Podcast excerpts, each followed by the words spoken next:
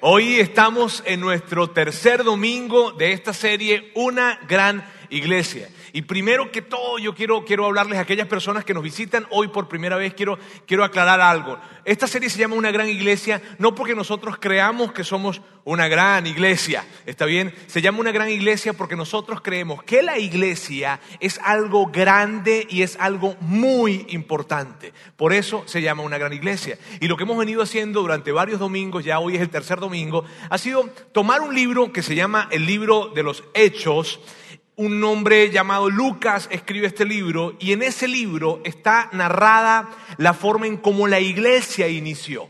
En ese libro está narrada la forma en cómo la iglesia se forma y es un relato increíble, es un relato súper emocionante. Y lo que hemos estado haciendo es revisar a la luz de ese libro qué fue lo que pasó, cómo empezó la iglesia. Y ha sido tan emocionante y es tan relevante que nosotros hablemos acerca de eso. Y mira bien, ¿por qué? ¿Por qué es relevante que hablemos acerca de esto? Porque es importante que hablemos de eso.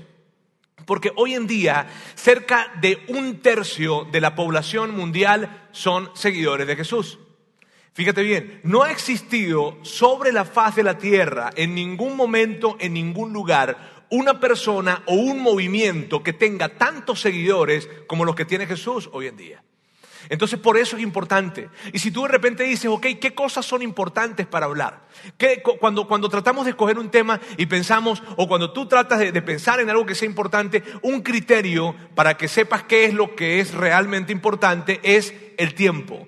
¿Qué permanece en el tiempo? Lo que permanece en el tiempo es realmente importante. Y por eso cuando hablamos acerca de la iglesia, estamos hablando de algo importante porque no tan solo ha permanecido en el tiempo, sino que ha crecido en el tiempo. Y esto es súper increíble, súper emocionante. Fíjense algo, una de las preguntas que, que realmente son difíciles de responder son estas. ¿Cómo es posible que la iglesia haya sobrevivido al primer siglo? ¿Cómo es posible que el cristianismo, que la iglesia haya sobrevivido al imperio de Roma? ¿Cómo es posible que la iglesia haya sobrevivido al judaísmo antiguo?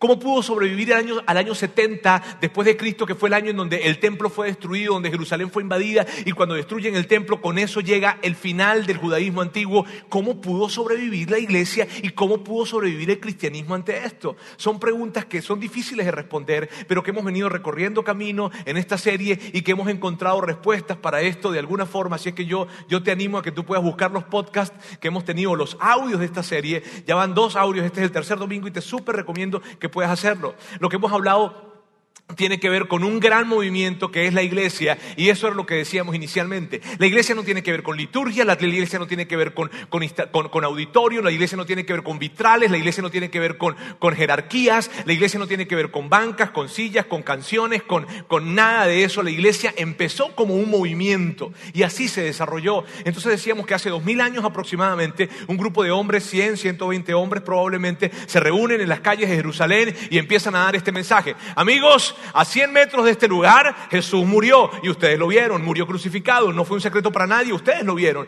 Y de repente, tres días después, 200 metros más allá probablemente, allí lo vemos otra vez vivo. Y, fue algo impactante y entonces nos dimos cuenta, pero ¿cómo si murió y ahora está aquí resucitado? Eh, o, o aquí está vivo otra vez, entonces entendimos que había resucitado y entendimos que era Jesús, era el Mesías, era el Hijo de Dios, el que había sido profetizado durante muchísimos años y esto sucedió hace dos mil años. Ahora, ante una noticia como esta, imagínate esa noticia hoy en día. Ante una noticia como esa, lo que se esperaba fue lo que sucedió. Hubo un revuelo completo en toda Jerusalén. Y la gente empezó a hablar acerca de esto. Y la gente empezó a, platicar y a sumarse al gran movimiento. De hecho, en cuestiones de semanas, habían cinco, al menos cinco mil personas que estaban sumadas a esto. Y, tal vez cuando lo vemos nosotros, eh, que sucedió hace dos mil años, perdemos de vista el impacto de eso. Pero imagínate eso hoy en nuestro tiempo. Pensar en que alguien llega y, bueno, esta persona murió y de repente los tres días lo vemos otra vez vivo. Pero ¿cómo? ¿Cómo sucedió? Y entonces la gente empezó a hablar y hablar y hablar y hablar y hablar en la ciudad y de repente cinco mil, seis mil, siete mil, ocho mil personas empiezan a sumar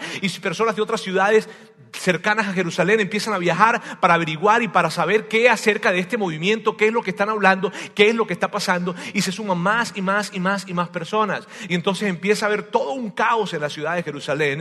Eh, eh, de repente está el imperio romano y están los judíos y entre ellos dos había cierta tensión, una tensión que tenía que ver con el poder El, imperio romano eran los que dirigían en ese tiempo toda, toda, toda, todo, el sistema de gobierno y la economía de ese tiempo lo manejaba el imperio romano. Ahora, el imperio romano le había dicho a los judíos, ustedes tienen libertades para seguir actuando conforme a su sistema que tiene que ver con el templo, pero no hagan mucho ruido. Ahora imagínate, ellos le dicen que no hagan mucho ruido y aquí tenemos como unas siete mil, ocho mil personas ahora eh, eh, hablando acerca de Jesús. O sea, se pone la cosa tensa. Entonces, ¿qué pasó? Que de inmediato fueron a buscar a los apóstoles y buscaron a los apóstoles que eran los cabecillas de este gran movimiento que estaba iniciando y los toman y los llevan presos. Pero no tan solo los llevan presos, sino que los torturan a los apóstoles. Y eso hablábamos un poco la semana pasada. Y luego que los torturan y que, tal vez ellos pensaron, haciéndoles esto se van a quedar callados, pero ellos no se podían quedar callados porque fue algo que vieron, no fue algo que les contaron. Y eran tan valientes los apóstoles, eran tan increíblemente valientes que siguieron hablando. Y entonces algo sucedió en ese tiempo. Y lo que sucedió fue que hubo la primer muerte de muchas, pero hubo la primer muerte de un seguidor de Jesús y fue Esteban. Entonces nace o, muere el primer mártir. Y cuando con, esto, con este suceso, se organiza toda una persecución. Empieza una persecución. Y en medio de toda esa persecución que empieza a suceder, empiezan a buscar a los cristianos. De hecho, buscan a los del camino, porque no se les llamaba a los cristianos. Primero se les conoció como los del camino. Luego se les conoce como cristianos. Luego se conoce como la iglesia. Pero el punto es que empiezan a buscarlos, a buscarlos por todas partes. Surge una persecución increíble en ese tiempo. Y entonces un nombre aparece en escena. Este nuevo nombre es Saulo. Y, Saulo es lo mismo que Pablo, ¿está bien? O sea, uno lo conocen como Saulo, otros lo conocían como Pablo, pero nace este nombre, no nace, no nace Saulo, sino nace este nombre en la historia. ¿Y por qué aparece Saulo en la historia? Porque Saulo se convierte en uno de los principales perseguidores de los del camino se convierte en uno de los principales perseguidores de los cristianos de la iglesia de ese tiempo. Saulo empieza de una manera muy, muy apasionada a perseguir cristianos, a perseguir gente del camino. Los iba, los buscaba, los tomaba presos, en, algunos, en algunas ocasiones inclusive los colocaban y les daban sentencia de muerte a estos cristianos. Y eso es lo que estaba haciendo Pablo. Pero algo sucedió en la vida de Pablo. Algo sucedió. Sucedió que un día Jesús se le atravesó en su camino, literalmente se le atravesó en su camino, y, el relato dice algo así como que hubo una luz increíble, lo cegó, él se cayó de su burro, y cuando cae del burro, él, él pregunta, ¿quién está allí? Y una voz le contesta, soy yo Jesús, ¿por qué me persigues? Y hay todo un relato increíble, ahora tan grande, y hubo más, muchas cosas más que pasaron. Está en el libro de los Hechos si ustedes quieren leerlas. ¿Está bien? Ahora, cuando sucede todo esto, hay algo que fue tan increíble lo que sucedió que hizo que Pablo se convirtiera de ser uno de los más grandes y principales perseguidores de la iglesia, se convierte ahora a ser uno de los principales promotores y defensores del el cristianismo.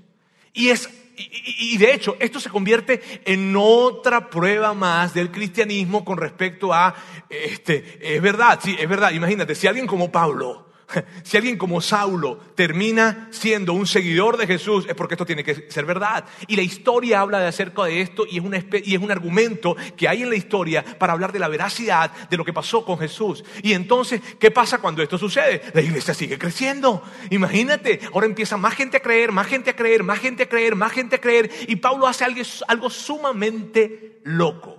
Pablo se va más allá de Palestina y empieza a viajar por todo el mar Mediterráneo a hablarle a otras personas acerca de Jesús, acerca de lo que él había visto, acerca de su muerte, acerca de cómo había resucitado y empieza a llevar ese mensaje que dice, señores, hay posibilidades de estar en paz con Dios. Y Pablo empieza a viajar por todos esos lugares. Y el discurso de Pablo era más o menos este. No importa cuál es tu Dios. Yo quiero decirte algo. Dios, Dios envió a su Hijo acá ¿Para qué? Para que, tú, para que tú puedas conseguir paz con Él y para que puedas conseguir perdón. Y ellos decían, pero ¿cómo? Si mi Dios me dice que no, pero aquí está Dios. Y Pablo empieza a hablar con todos ellos. Y a todas esas ciudades en donde iba Pablo y a todas aquellas provincias en donde iba Pablo, la gran mayoría eran ciudades que eran de gentiles. Mm, o sea, no eran de judíos. En ese tiempo habían como dos grandes categorías, ¿sabes? Los judíos y los gentiles. Tú y yo somos gentiles, a menos que sea judío, está bien, pero la gran mayoría de, las ciudades en donde Pablo estaba yendo eran ciudades de gentiles y Pablo se encarga entonces de viajar por todos esos lugares a hablarles de ese mensaje. Yo quiero que tú veas esto que está acá. Todos estos lugares fueron lugares en donde Pablo fue. Y todos los puntitos rojos que tú ves allí, es increíble, fueron lugares en donde Pablo viajó, llegó y creó eclesías o, iglesias que tenía que ver con grupos de personas que se estaban sumando. Y tú ves todo, ahora, ese fue solamente el primer viaje misionero de Pablo. Bien, a todos esos lugares Pablo fue y fue por toda Turquía, por Grecia, por todo el mundo griego, alrededor del mar Mediterráneo y empieza a hablar de este increíble mensaje. Y gente se creía, creía, creía. Y la gente cuando escuchaba esto. Ahora, pero y pensemos lo siguiente. Yo quiero que ustedes, por favor, me vean un momento acá y piensen en esto. ¿Sabes? Hay posibilidades de estar en paz con Dios. Tú puedes estar totalmente tranquilo porque tú estás en paz con Dios. Roberto, aún con lo que hice anoche, aún con lo que hice esta mañana, sí. El mensaje que traía Pablo era este. No importa qué hayas hecho, no importa qué tan oscuro sea lo que hayas hecho, por el sacrificio que hizo Jesús, tú puedes estar en paz con Dios. ¡Wow!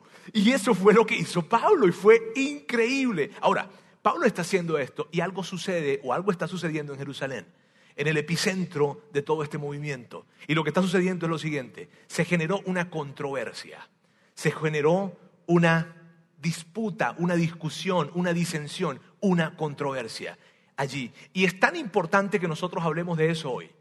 Es tan importante para la iglesia de hoy en día hablar acerca de esta controversia. ¿Por qué es tan importante? ¿Por qué, ¿Por qué esto se convierte en algo importante? Porque probablemente por esta controversia, esta controversia es la razón por la que probablemente tú dejaste de ir a la iglesia. Y, si, nos está visitando hoy por primera vez o segunda vez y estamos tan agradecidos con que tú estés con nosotros. Pero por esta controversia probablemente es la razón por la que tú te desinteresaste en la iglesia. Probablemente por esta controversia es la razón principal por la que tú perdiste interés y la iglesia perdió relevancia para ti. Por esta controversia, miren bien, esta controversia es la razón por la que muchas personas Muchas personas creen en Dios. Muchas personas quieren saber acerca de la eternidad. Muchas personas tienen preguntas con respecto a, por qué existen. muchas personas quieren, quieren saber respuestas a estas preguntas, pero no las quieren buscar en la iglesia. Por esta controversia. Por esta controversia, miren bien, es la razón por la cual tú me escuchas muchísimas veces a mí decir esta frase. La gente no tiene problemas con Dios, tiene problemas con la iglesia. Si tú hablas con las personas en la parte de afuera, en tu trabajo, en la calle, en el centro comercial, no van a tener problemas con Dios. Tú le vas a hablar y ellos van a estar contentos de que tú le hables con Dios, de que tú, de que tú le hables de Dios y que inclusive le pidas a Dios por ellos. Pero cuando tú les dices, quiero hablarte de mi iglesia o quiero invitarte a mi iglesia, ah, se perdió la magia. ¿Y por qué? Por esta controversia que sucedió. Yo y nosotros creemos que la razón por la cual mucha gente está no huyendo de Dios, pero sí huyendo de la iglesia, es justamente por esta controversia. Ahora, ¿de qué se trataba esta controversia? ¿De qué se trataba toda esta disputa? Esta, era, este era el tema de la controversia, fíjense bien. ¿Qué tiene que hacer alguien para entrar a la iglesia? ¿Qué tiene que hacer alguien para pertenecer a la iglesia? ¿Qué reglas tengo que cumplir para poder ser parte de este movimiento? Eh, ¿Qué tan bueno debo ser para ser parte de la iglesia? Eh, en términos de comportamiento, en términos de estilo de vida, ¿qué cambios tengo que hacer para poder sumarme a este movimiento? ¿Qué? Esa fue la controversia. ¿Sí ves? Alrededor de esto giró la controversia. Ahora, si tú, y esa controversia eh, tiene mucho, es muy comprensible que eso hubiese sucedido cuando tú conoces el contexto del primer siglo. ¿Por qué? Fíjense, los primeros seguidores de Jesús eran cristianos, eran judíos. Los primeros, seguidores eran cristianos, este, los primeros seguidores de Jesús eran judíos. Bien, ellos fueron los primeros seguidores de Jesús, ellos fueron los primeros llamados o conocidos como los del camino. Ellos fueron. Ahora, ellos venían recorriendo un estilo de vida de siglos en los cuales ellos tenían algunas leyes. Por una parte tenían los diez mandamientos, pero por otra parte también tenían 613 leyes que tenían.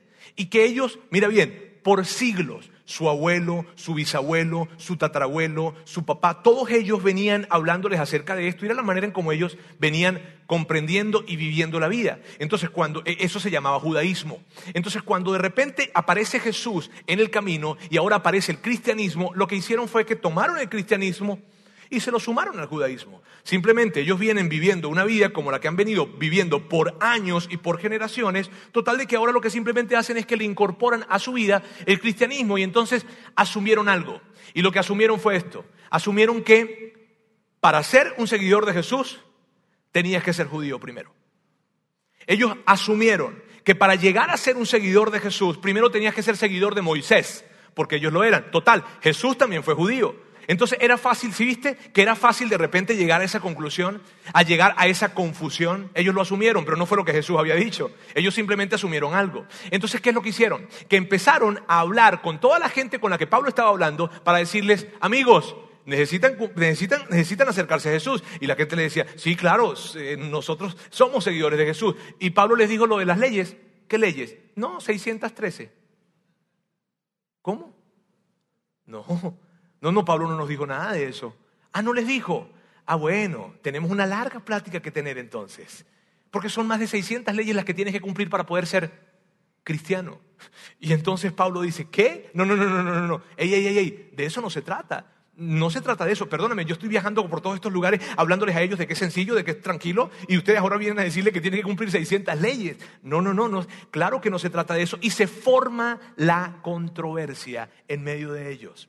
Ahora, Fíjate, si, y esto eh, hasta cierto punto, pues eh, eh, es la razón por la que muchas personas se alejaron de la iglesia o por las que muchos nos alejamos de la iglesia. ¿Por qué? Porque estábamos en la iglesia y de repente nos empezaron a decir, tienes que hacer esto, esto, esto, tienes que cumplir esta regla, esta regla, esta regla y esta regla para que seas parte de la iglesia.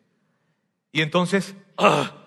¿sí? Por otra parte, si tú eres un seguidor de Jesús y tienes más de 10 años siendo un seguidor de Jesús y siendo parte de la iglesia, se presenta un conflicto entre nosotros. Miren bien, se presenta una angustia dentro de nosotros. ¿Por qué? Porque por una parte tenemos, por una parte tenemos eh, eh, eh, que el Nuevo Testamento o el cristianismo nos da imperativos morales. Me explico, nos da dirección moral. En todo el Nuevo Testamento, cuando tú lo lees, consigues que eh, se nos dice, esto lo puedes hacer, esto lo debes hacer, esto no debes hacerlo, así debe tratar el esposo a la esposa, así debe tratar la esposa al esposo, cuidado con esto, cuidado con lo otro, eso está prohibido. Hay imperativos morales en el Nuevo Testamento. Y entonces nosotros vemos esto, pero por otra parte nos encontramos con un mensaje de perdón y gracia total. Y de alguna forma sientes como angustia y conflicto, ¿cierto? Porque tú dices, ok, hay todas estas cosas y hay que cumplirlas y tú no las estás cumpliendo y entonces otra voz dentro del cuadro aparece así, pero si no la cumple, tiene perdón y tiene gracia. Y, eso genera, de, hecho, lo que ha pasado es que la iglesia de alguna manera ha creído que la verdad y la gracia, me refiero a todas estas cosas que hay que hacer, y la gracia que tiene que ver con aceptación y con perdón, están en conflicto, ¿sabes? Y como la iglesia no ha sabido manejarlo a lo largo de los años, cuando la iglesia no sabe manejarlo, lo que pasa es esto, que empiezan a crear este tipo de directrices, que son más bien barreras, muros que colocan. Y dicen, para que tú seas parte de nosotros, sí, sí es verdad, hay un mensaje de gracia súper bien, pero para que seas parte de nosotros tienes que hacer esto, esto, esto, esto, esto, esto y esto. Y la verdad es que no han sabido, de alguna manera, la iglesia por los años no ha sabido entender de qué se trata esto de gracia y verdad. Y cuando tú ves, y es increíble ver esto, porque cuando tú ves en la Biblia a Jesús, quien es, a, quien es el líder, ¿verdad? O sea, quien es el impulsor de este movimiento, quien es Dios, él cuando estuvo aquí viviendo, cuando él representando a Dios y siendo Dios, está acá, perfecto, santo, sin pecado, interactuando con pecadores, él, Juan, mira bien, Juan, cuando describe el tiempo en que Jesús estuvo con ellos, el apóstol Juan me refiero, cuando Juan describe el tiempo en que Jesús estuvo con ellos, así lo describe, lo describe de esta forma. Jesús estaba lleno de gracia y verdad. O sea, no es algo así como que gracia y verdad. No, es algo como que, mira, tenemos que tener un equilibrio entre la gracia y la verdad. No, porque Juan dice, yo no vi ningún equilibrio en Jesús, yo vi una fusión completa en Jesús. Yo no vi gracia y verdad, yo vi gracia y verdad fusionados. era, era una persona representando gracia y verdad. Y cuando la iglesia, mira bien, cuando la iglesia puede entender que la gracia y la verdad están fusionadas y deben comportarse de esa manera, hay algo increíble. Y cuando hablo de gracia y verdad, permítame explicarle, me refiero, gracia es aceptación, es perdón, y verdad es reglas, es leyes, hay dirección en esto, ¿ok? Y cuando esto está fusionado completamente y la iglesia actúa de esa manera, porque no se trata de que tú tengas que bajar los estándares para que alguien se sienta más cómodo o más confiado, pero tampoco se trata de que olvidemos el perdón, la gracia total que Dios entrega sino se trata de que están fusionados. Y cuando la iglesia puede comportarse de esa manera, escúchame bien, algo increíble sucede. Y yo sé que estoy hablando tal vez cosas que puedan de repente decir, ah, esto de gracia y verdad, en fin, pero por, por, la forma en la que tú te sientes tal vez en este momento es porque hubo esa controversia.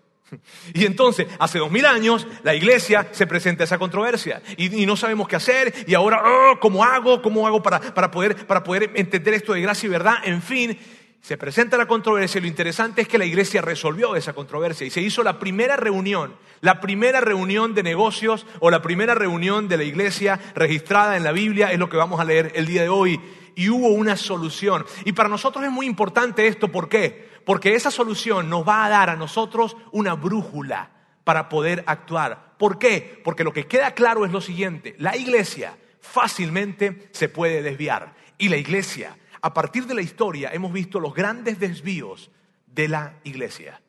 Y lo que yo no quiero es que nosotros vayamos a desviarnos, sino que más bien podamos ver a la luz de lo que la iglesia misma nos enseña, cómo resolvieron ese asunto. Ahora, lo que yo voy a hablar en unos momentos probablemente sea, eh, eh, haya alguna, eh, alguna parte que, tenga una connotación un poco de, de orden sexual, clasificación B12 probablemente. Así que si tú tienes tus hijos aquí, este, no deberías tenerlos aquí. Está bien, porque tenemos ambientes increíbles allá, Upstreet, Wambaland, que son ambientes increíbles, así que no es mi responsabilidad, es la de ustedes. Eh, eh, de hecho, yo dejo mis hijos ahí. Está bien, así es que ese es mi ánimo para ustedes. Vamos a leer la historia ahora y vamos a ver qué es lo que sucede en este momento. Vamos a verlo. Algunos que habían llegado de Judea a Antioquía se pusieron a enseñar a los hermanos. Fíjense, ¿qué está pasando? Judea era el epicentro de todo el tema del cristianismo, de todo el tema de esto del camino. Es el epicentro, allí están todos. Y, Antioquía quedaba un poco más hacia el norte y va un grupo de personas de Judea, o sea, judíos, a hablar con los de Antioquía, que eran gentiles. ¿Sí ves? Ahora, Antioquía fue el primer lugar, el primer lugar en donde se le llama cristianos a los cristianos, a los del camino. Es el primer lugar en donde se usa la palabra cristiano, en Antioquía. Entonces suben, suben estos judíos, van a hablar con los gentiles, que dice, nuevos, dice para los, a los hermanos que eran nuevos creyentes realmente, eran nuevas personas que estaban sumándose a este movimiento del camino. Y esto es lo que les dicen. A menos que ustedes se circunciden conforme a la tradición de Moisés, no pueden ser salvos. Y de inmediato los hombres que estaban escuchando eso hicieron esto. Imagínense ustedes eso. Bueno, es entendible porque en el primer siglo las iglesias estaban llenas de mujeres. Tú sabes que los hombres se quedaban allá afuera en el carro. No, mi amor, sabes, estoy pensando lo mejor. Este, sí, sí, eso es Jesús, está, está bueno, pero, pero me entraron algunas dudas. Desde que Sí, de que vinieron aquellos, me entraron, me entraron algunas dudas con respecto a eso. Pero es súper loco. O sea, yo quiero que tú pienses esto. Imagínate, y sobre todo si, es la primera vez que tú estás con nosotros hoy acá, ¿está bien? Imagínate, ay, qué padre que estés con nosotros y te damos una súper bienvenida y te decimos que bien y Lauro luego en la ofrenda te dice no te preocupes, no, no, no, no, no te vayas a incomodar, ¿verdad? Nada más queremos decirte algo. Luego, si te gustó, ay, qué bien, me encantó. ¿Te gustaban las canciones? Sí. ¿Y la, la plática? No, excelente. Ah, súper bien. En la parte de atrás hay un cuartito. ¿Está bien? allí solamente queremos hacerte una pequeña cirugía. ¡Ah! ¡Ra! ¡Rapidito!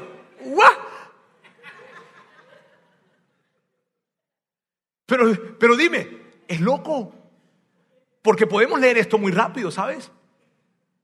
Pero lo que le estaban diciendo es, chévere, tú puedes seguir a Jesús, si es sencillo, nada más tienes que hacerte una cirugía. Continúa. Esto provocó un altercado y un serio debate de Pablo y Bernabé con ellos. Bernabé era el compañero de viaje de Pablo, ¿está bien? Y Pablo y Pablo, Pablo y, Bernabé empiezan a discutir con ellos y dicen, eh, yo vengo hablándoles a ellos de que esto es sencillo y ahora tú vienes a decirle que se tienen que operar. No, brother, no, no, eso no está bien. Y hay otra traducción de la Biblia que dice que discutieron con vehemencia. Eso quiere decir que estaban bien molestos, ¿sabes? O sea, allí se embroncaron, pues, y empezaron a discutir increíblemente. Luego continúa y dice, entonces se decidió que Pablo y Bernabé y algunos otros creyentes salieran, perdón, subieran a Jerusalén para tratar este asunto con los apóstoles y con los ancianos.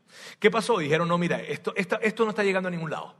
Está bien, vamos a ir a Jerusalén, de donde ustedes vienen. Y vamos a discutir eso allá. Y vamos a hablar con los apóstoles, o sea, Mateo, Juan, tú sabes, Pedro, todos ellos. Vamos a hablar con ellos y vamos a ver qué pasa, porque eso no está bien. Y dijeron, está bien, vamos a hablar con ellos, que ese es el centro, tú sabes, el epicentro, las oficinas principales, los headquarters del cristianismo estaban allá. Y se fueron a Jerusalén. Y esto es lo que pasó.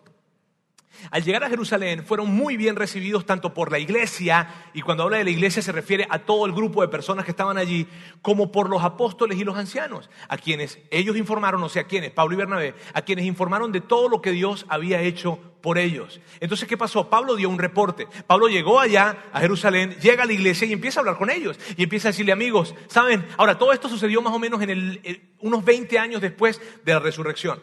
Sucedió justo después del primer viaje misionero de Pablo. Entonces Pablo llega y está hablando con ellos y les dice esto, mira amigos, este, les, traigo un reporte, o sea, todo ha salido muy bien, en este último año y medio, pues yo he viajado por, por el mar Mediterráneo, estuve en Grecia, estuve en Turquía, estuve en todos esos lugares y donde yo voy hablo acerca de Dios, hablo acerca de Jesús y la gente está súper emocionada escuchando el mensaje y no tan solo escuchándoselo, escuchándolo, sino sumándose al movimiento, sino que dicen, wow, qué increíbles noticias estas, queremos ser parte, queremos acercarnos a Dios, queremos saber lo que Dios tiene con nosotros, porque son increíbles noticias. Entonces más gente empieza a sumarse, a sumarse, a sumarse sumarse y él empieza a contarles eso. Y de hecho dice, mire, no tan solo, no tan solo siguen el movimiento, sino que hemos visto cómo Dios, de una manera visible y tangible, allí se presenta ante ellos. Y, suceden cosas increíbles y, estamos tan emocionados con esto. Ahora, nosotros estamos diciendo esto y por otra parte están llegando estos amigos, ¿verdad? A decirles que, que tienen que operarse.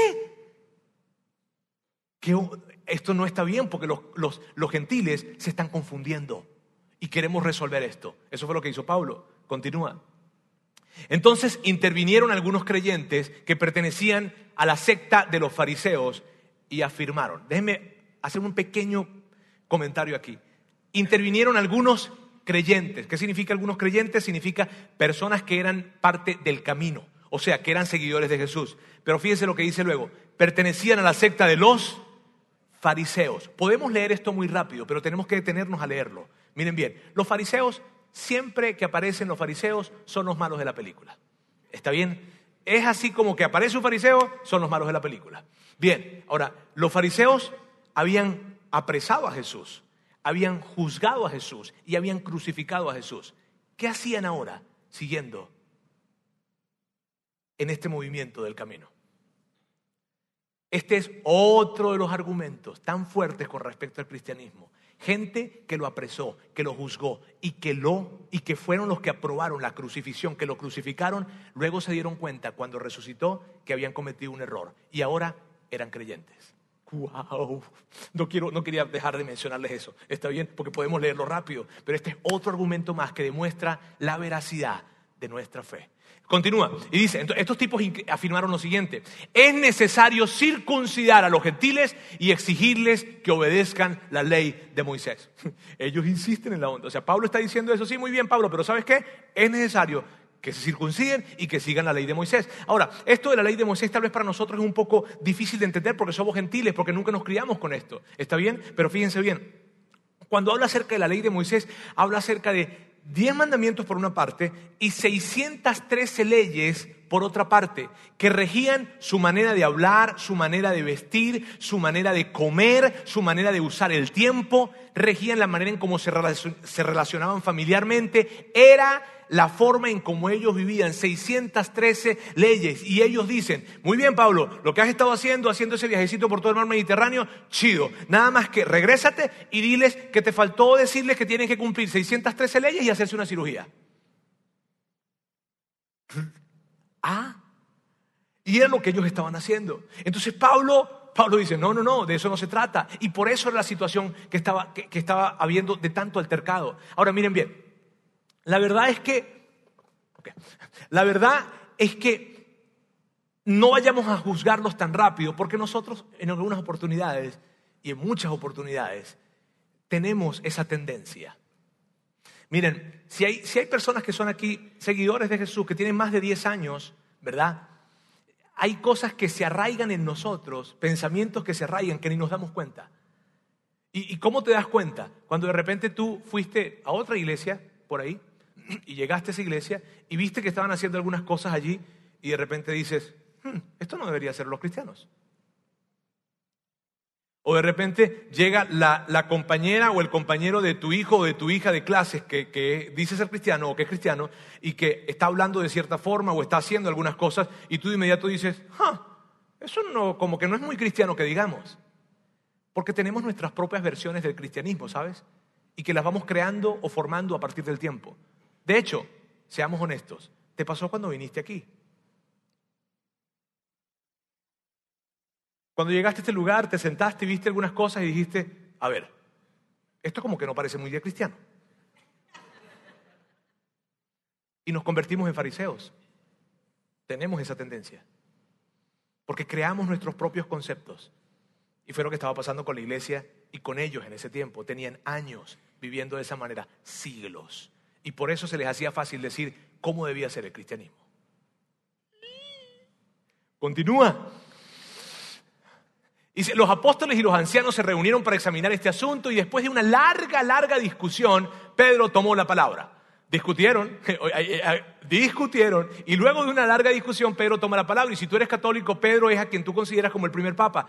¿Está bien? Ese es Pedro. Y Pedro era líder del movimiento junto con Santiago. Ellos eran líderes. Y cuando él toma la palabra, ey, o sea, tomó la palabra Pedro, así es que aguas, hay que estar atento a ver qué va a decir Pedro. Y esto es lo que dice Pedro. Hermanos, ustedes saben que desde un principio Dios me escogió de entre ustedes para que por mi boca los gentiles oyeran el mensaje del Evangelio y creyeran. Y lo que estaba diciendo Pedro era esto, mire, esto de Pablo, de que Pablo ha ido a otros sitios, no tan solo es Pablo, yo también. Y ustedes lo saben, ustedes me conocen a mí, yo también he ido a hablarle a los gentiles. Y no tan solo he ido, sino que yo no quería ir, pero fui. Y tú puedes leer un relato en, el hecho, en Hechos, capítulo 10, puedes leer ese relato que está increíble. Y entonces Pedro dice, ustedes saben, ustedes saben quién soy yo. Y yo, yo, yo, yo, yo también he ido a hablar con ellos y yo también he visto cómo ellos han creído y he visto lo que ha pasado con ellos. Continúa y dice, Dios que conoce el corazón humano, y esto es tan increíble, Dios que conoce el corazón humano, porque lo que Pedro está diciendo es esto, amigos, yo no conozco el corazón humano, Dios lo conoce. Sabes, yo puedo ver cómo te viste, yo puedo ver cómo hablas, yo puedo ver lo que tienes tatuado en tu cuerpo, pero yo no conozco el corazón humano. ¿Tú? Pedro está diciendo, yo no lo conozco, Dios es quien lo conoce. Y Dios, que es el que conoce el corazón humano, ajá, ¿qué hizo Él? Veamos. Mostró que los aceptaba, dándoles el Espíritu Santo, lo mismo que a nosotros. ¿Qué? Sí, Él lo hizo igual que nosotros, pero ni siquiera nos colocó a nosotros en un nivelito más arriba, porque tú sabes, pues tenemos más años. No, igual que a nosotros. Luego continúa sin, hacer distinción alguna entre nosotros y ellos, purificó sus corazones por la fe. Y es tan increíble esto, ¿sabes? Porque lo que está diciendo Pedro es esto, Dios que conoce el corazón humano, porque Él conoce el corazón humano, purificó sus corazones. Y si es la primera vez que tú estás con nosotros, yo quiero que tú sepas algo, de hecho, si es la segunda, si es la tercera, o si tienes mucho tiempo viniendo con nosotros, es importante que sepas esto. Dios purifica tu corazón antes de que tú purifiques tu vida. Dios purifica tu corazón antes de que tú purifiques tu vida. Dios purifica tu corazón antes de que dejes el hábito que tienes. Dios purifica tu corazón antes de que resuelva las broncas matrimoniales. Dios purifica tu corazón antes de que tú cambies esos hábitos que son tan repulsivos y que te dan tanta vergüenza a ti. Dios purifica tu corazón antes de eso. Así es que tú puedes tener la total seguridad de que tienes un corazón limpio aun cuando hay hábitos que no has purificado. Dime si no son buenas noticias eso. Y es Pedro hablando acerca de esto. Y Pedro, es tan increíble esa conversación, ¿sabes? Porque Pedro está hablando y el, y el, discurso continúa y Pedro dijo más cosas allí. Y luego cuando está hablando en medio de esto, se levanta Santiago. Órale, Santiago. Pero, pero, pero yo no me quiero adelantar a lo que dice Santiago. Yo quiero que sigamos viendo qué pasó con Pedro. Continúa y dice, Entonces, ¿por qué tratan ahora de provocar a Dios poniendo sobre el cuello de esos discípulos un yugo que ni nosotros hemos podido soportar? Y lo que está diciendo Pedro es esto. A ver, a ver, a ver, Pancho, Pancho, tú, a ver, tú, tú has cumplido siempre las 613 leyes de nuestra ley. ¿Alguna vez has roto alguna? Yo, porque yo la otra vez te vi ofreciendo un sacrificio por perdón. Ah, bueno, sí, este, bueno, una que otra vez, ¿no? En algún, tú, Frank, a ver, Frank, Frank, tú, tú, tú también, ¿alguna vez has roto? No, bueno, yo, porque yo te vi con Pancho la otra vez, bueno, sí. Este, y lo que está diciendo Pedro es, amigos, no nos engañemos, no seamos hipócritas, por favor, ni, ni siquiera nosotros que nacimos y nos criamos con estas leyes, logramos cumplirlas, ¿por qué estamos esperando que ellos la cumplan? Por favor. Y luego continúa y dice, no puede ser, más bien como ellos creemos que somos salvos por la gracia de nuestro Señor Jesús. Es por la gracia de nuestro Señor Jesús que somos salvos, igual que ellos, porque Dios es quien conoce el corazón. Y Pedro está hablando con ellos y les está diciendo, no se equivoquen, no se equivoquen. Pedro sigue hablando, sigue hablando, sigue hablando. Allí se levanta Santiago Santiago es el hermano de Jesús y quiero decirte algo. Santiago, el hecho de que Santiago hablara es algo muy importante y te voy a explicar por qué. El hecho de que Santiago fuera un creyente, o sea, fuera un seguidor de Jesús, fuera cristiano, era muy importante. ¿Por qué? Porque es una de las cosas por las cuales muchos teólogos creen que es uno de los argumentos más fuertes acerca del cristianismo. ¿Por qué, Roberto? ¿Cuántos de los que están aquí tienen hermanos? Levante su mano los que tienen hermanos, por favor. ¿Qué tendría que hacer tu hermano para convencerte que es Dios? Mira, ni que caminara por encima del río Chapalá. Ni porque agarrara una pizza, tres pedacitos de pizza y se la diera a comer a todo un estadio completo. O sea, no cree, ¿sabes? Y Santiago era uno de los más firmes líderes de la iglesia del primer siglo. Ahora, él se levanta, mira, Santiago se levanta y él habla, él nombra algunas cosas, menciona algunos profetas del Antiguo Testamento que eran muy importantes para ellos y eran líderes de ellos, hace algunas referencias y luego dice esto que es increíble. Vamos a verlo. Y mi opinión entonces es que no debemos ponerle obstáculos a los gentiles para que se conviertan a Dios. Mira lo que hizo Santiago. Santiago dijo esto. Miren, señores. Ya yo escuché todo el debate, ya yo escuché todo lo que ustedes quieren, ya yo sé nuestros estándares morales, ya yo sé todo esto. Y yo conozco muy bien todo el asunto y conozco muy bien a Jesús y conozco muy bien su mensaje de perdón y su mensaje de gracia. Y, yo sé todo esto. Así es que mi conclusión es la siguiente no se la pongamos difícil. Mi opinión es esta, vamos a hacérsela fácil a los nuevos creyentes. Mi opinión es esta, removamos todos los obstáculos posibles, quitemos procesos, quitemos personas, quitemos todo lo que está impidiendo que ellos se acerquen a Dios y hagámosela fácil. Esa es mi opinión. Y luego dice esto, más bien debemos escribirles una carta para que ellos sepan, ¿verdad? Para que resuelvan este asunto. Eh, escribirles que se abstengan de lo contaminado por los ídolos, de la inmoralidad sexual, de la carne de animales estrangulados y de sangre. Y lo que está haciendo prácticamente Santiago es esto. Simplemente lo que está haciendo es esto. Tomando 613 leyes, colocándolas a un lado y diciéndoles, solamente vamos a decirles que no ofendan a los judíos y que se abstengan de la inmoralidad sexual. Y ya. Y alguien estaba allí y le dijo, ¿y la tercera? No hay más. Pero Santiago, no hay más. Luego continúa. En efecto, desde tiempos antiguos, Moisés siempre ha tenido en cada ciudad quien lo predique y lo lea en las sinagogas todos los sábados. A lo que está diciendo aquí Santiago simplemente es, mira, le vamos a pedir que, que no coman estas cosas porque realmente yo sé que todos los sábados, de todos los tiempos, nosotros hemos escuchado esto y para nosotros los judíos es demasiado repulsivo. Entonces vamos a pedirles por favor de que no hagan eso y que se abstengan de la inmoralidad sexual. Entonces continúa en vez de despedir, perdón, una vez despedidos, ellos bajaron, de hecho, la carta que escribieron está espectacular, la puedes conseguir en el versículo 21 en adelante y está increíble, no la voy a leer por, temas de tiempo, pero la puedes buscar, está increíble la carta. Luego dice, una vez despedidos, ellos bajaron a Antioquía, donde reunieron a la congregación y entregaron la carta. Y cuando entregaron la carta, los hombres estaban así. Entro, no entro, entro, no entro. De hecho, estaban en la puerta así. A ver, mi amor, entra, ya, te voy a decir, ahorita te digo. Y esto es lo que le dicen. Los creyentes leyeron la carta, o sea, esto de que ya no hay más circuncisión, y se alegraron por su mensaje alentador. Ah, y los hombres dijeron, ¡ah! ¡Qué bien!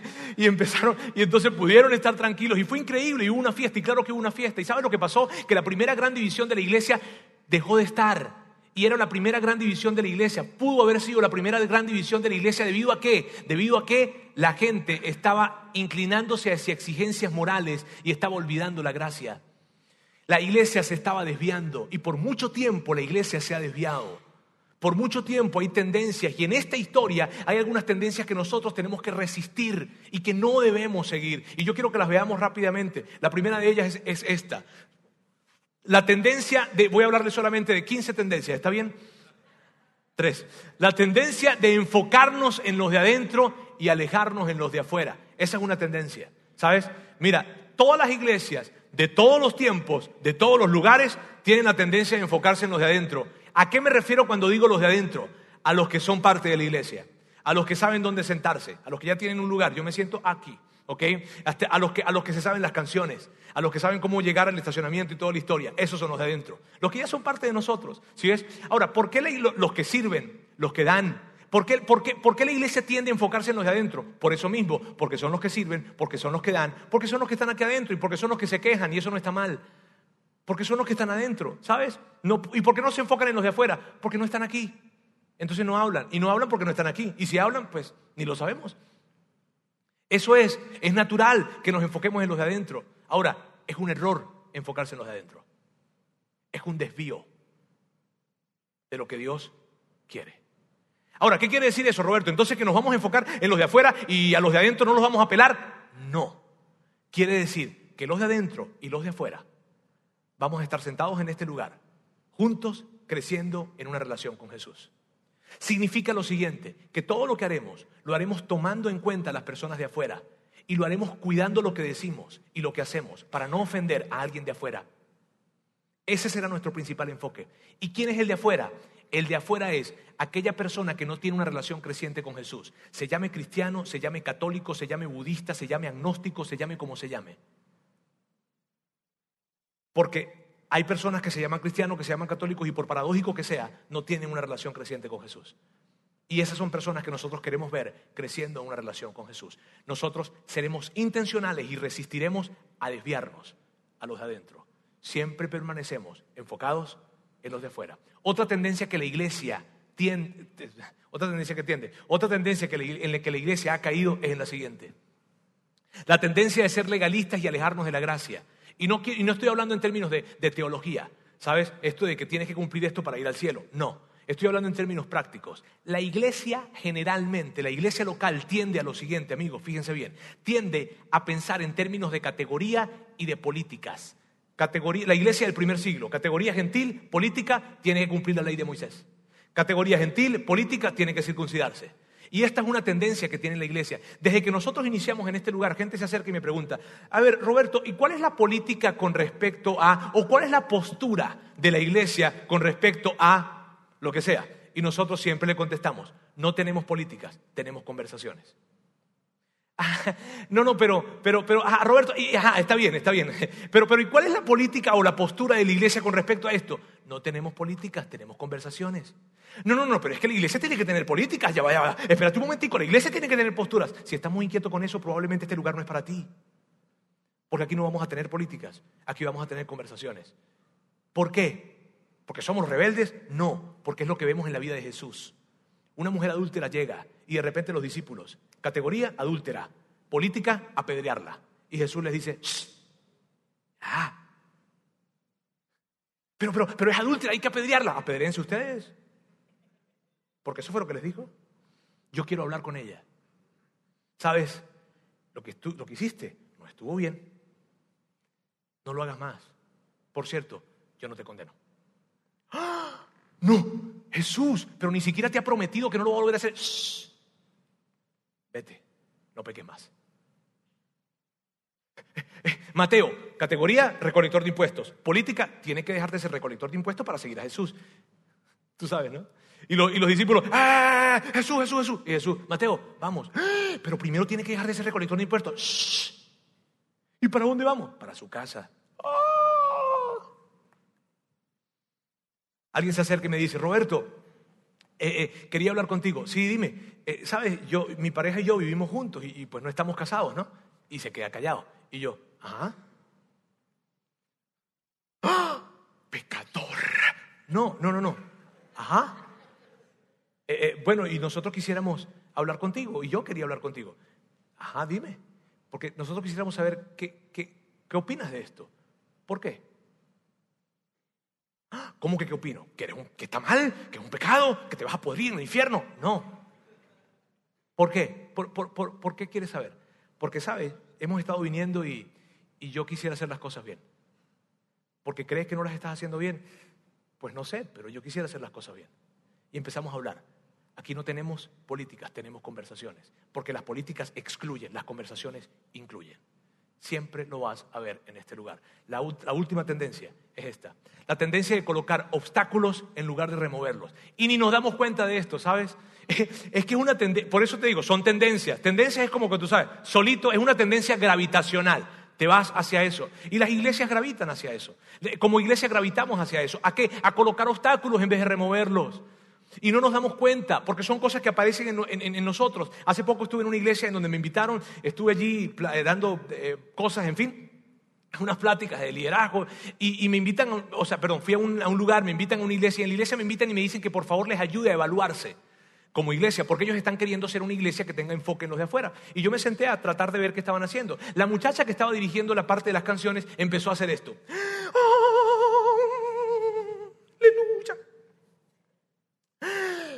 Yo te pido que ahora, si tú estás acá, siente cómo recorre. Y empezó a hablar unas cosas. Yo me sentí incómodo. De inmediato yo me sentí incómodo. Y yo me acerqué, entonces eh, cuando me piden la evaluación, yo le digo, mira, la persona que estaba dirigiendo la parte musical, yo creo que hizo algunas expresiones que probablemente pueden hacer sentir incómodo a alguien. Y, yo le pregunto, ¿y ella quién es? No, ella, ella, ella, esta es su primera iglesia. ¡Ah! sí. ¿Y cuánto tiempo tiene? No, un año. Y ya aprendió todas esas cosas. sí. Sabes, mira bien, nosotros las aprendemos y no nos damos cuenta. Son, y, terminan siendo obstáculos. Muchas veces tú me has escuchado a mí hablar acá de una vez que yo fui a una iglesia y cuando saludé a alguien, alguien me, tendió la mano y me dijo, varón, se me hincha la mano de gozo.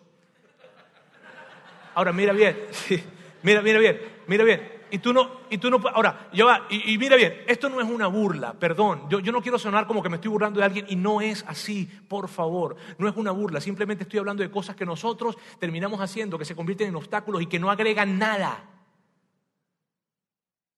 no agregan nada. En otra oportunidad fui a otro lugar y de repente estaba en ese sitio y cuando estaba en ese sitio alguien, alguien dijo, mira, pudiese, le pidieron a alguien que orara por una situación y esa persona empezó a orar y su oración fue esta. Alabanza, alabanza, alabanza, alabanza, alabanza, alabanza, alabanza, alabanza, alabanza, alabanza, alabanza, alabanza. Alabanza, alabanza, alabanza, alabanza. Yo estaba al lado, no te estoy mintiendo. Yo volteaba y yo decía, ¿qué está haciendo? ¿Y qué está pidiendo? Nada. Ah, alabanza, alabanza, alabanza, alabanza, alabanza, alabanza, alabanza, alabanza, alabanza, alabanza. Y tú decías, pero ¿cómo? ¿Sabes qué? Hacemos cosas raras. Hacemos cosas raras. Terminamos haciendo cosas raras que se terminan siendo obstáculos. Voy a conferencias. Fui a una conferencia en alguna oportunidad a dictar alguna conferencia. Alguien se acerca a preguntarme algunas cosas y cuando termino la conferencia era de liderazgo, era una empresa, nada que ver con iglesia. Yo terminé hablando y diciéndole, ¿sabes qué? Yo te recomiendo que vayas de repente a alguna iglesia. Ah, no. ¿Por qué? Porque una vez fui y me asusté. ¿Y por qué te asustaste? Porque alguien quería colocarme la mano y tumbarme al piso. Mira, mira, mira bien, mira bien. Yo no me estoy burlando de nadie, para nada. Simplemente te estoy diciendo algo. Colocamos obstáculos que no agregan, que no tiene que ver con lo que Dios quiere, sino tiene que ver con nuestra forma de interpretar las cosas. Y yo quiero que sepas algo, en este lugar vamos a remover todos los obstáculos posibles, todos los obstáculos posibles. Y quiero que lo sepas y quiero que te sumes con nosotros. Vamos a remover todos los obstáculos posibles para que la gente en esta ciudad sepa que hay un Padre Celestial que les ama y que tiene increíbles cosas para ellos y que ellos tienen oportunidades y que no importa lo mal que hayan hecho, Dios los puede perdonar y ya los perdonó. Vamos a remover todos los obstáculos posibles para que una madre soltera sepa que no tiene que sentir vergüenza, sino que Dios está con ella. Vamos a remover, a remover todos los obstáculos posibles para que un matrimonio que está en crisis sepa que todavía hay esperanza en él. Vamos a remover todos los obstáculos posibles para que un muchacho, para que un joven sepa que Dios no está para quitarle la diversión, sino que Dios está para que se divierta, pero que divirtiéndose no vaya a echar a perder su futuro. Eso es lo que queremos hacer en este lugar. Y miren bien, y si nos equivocamos, nos vamos a equivocar del lado de la gracia. ¿Qué significa equivocarse del lado de la gracia?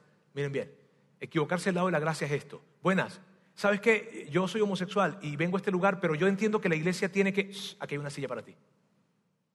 ¿Sabes qué? Yo no estoy casado. Yo, yo, yo, yo vivo pues, pues, con mi pareja y yo quisiera saber, porque yo he hablado, yo he escuchado que la iglesia... Aquí hay una iglesia, aquí hay una silla para ti. Oye, ¿sabes qué? Yo no creo mucho en esto de Dios ni nada de eso. Yo eh, me gusta la música. Aquí hay una silla que tiene tu nombre. Y yo lo que quiero pedirte es algo. Yo, y, ya, y ya estoy terminando, se los prometo. Quiero pedirles algo. Quiero, a todos los que son seguidores de Jesús quiero pedirles algo. Uno, sean valientes y relaciónense con gente que no es de su misma fe e invítelos a este lugar. Porque nosotros, no te preocupes, que nosotros vamos a remover todos los obstáculos que podamos para que la persona que tú invites a este lugar se sienta bien, se sienta cómoda. Y puede que no esté de acuerdo con lo que estemos diciendo, pero le gustó y regresó. Otra cosa que te quiero pedir es esto, no seas un obstáculo. No te conviertas en un obstáculo por la forma en cómo hablas o por las cosas que haces. Te lo pido con mucho respeto, porque terminas, en lugar de ser una conexión con Dios, terminas siendo un obstáculo hacia Dios. Y si tú eres un seguidor, y si tú no eres un seguidor de Jesús y hoy estás con nosotros, yo quiero primero agradecerte porque estás aquí. Y también te quiero pedir algo. Ah, sí, sí, te quiero pedir algo. Te quiero pedir que nos des la oportunidad de hablarte del amor que Dios tiene para ti y que por favor nos des la oportunidad y que nos conozcas y que por favor sigas viniendo. Que no quiero pedirte que creas en lo que decimos, sino simplemente quiero pedirte que sigas viniendo, que sigas viniendo a este lugar. Amigos, y juntos, por otra parte, vamos a cuidar esas tendencias y vamos a ser muy intencionales con respecto a esto. ¿Por qué? Porque nosotros somos parte de algo mucho más grande que nosotros. Somos parte de la iglesia, del movimiento que Jesús creó. Señor, quiero darte gracias en esta tarde. Gracias por tu amor, gracias por tu verdad, gracias por todo lo que haces con nosotros. Yo quiero hoy traerte mi corazón y decirte, ayúdanos a poder ver el ejemplo que, que, está escrito en los hechos y tomar el ejemplo que esa primera iglesia del primer siglo nos dio. Ayúdanos a no desviarnos de lo que tú soñaste para la iglesia. Ayúdanos a mantenernos siempre enfocados en los de afuera removiendo obstáculos y siempre entendiendo que somos una perfecta combinación de gracia y verdad. Ayúdanos porque queremos ser tu voz y tus manos en esta ciudad y que toda Monterrey pueda saber de que hay un Dios que les ama, que no está para condenarles y que no tienen que cambiar absolutamente nada para acercarse a ti. Te amamos en el nombre de Jesús.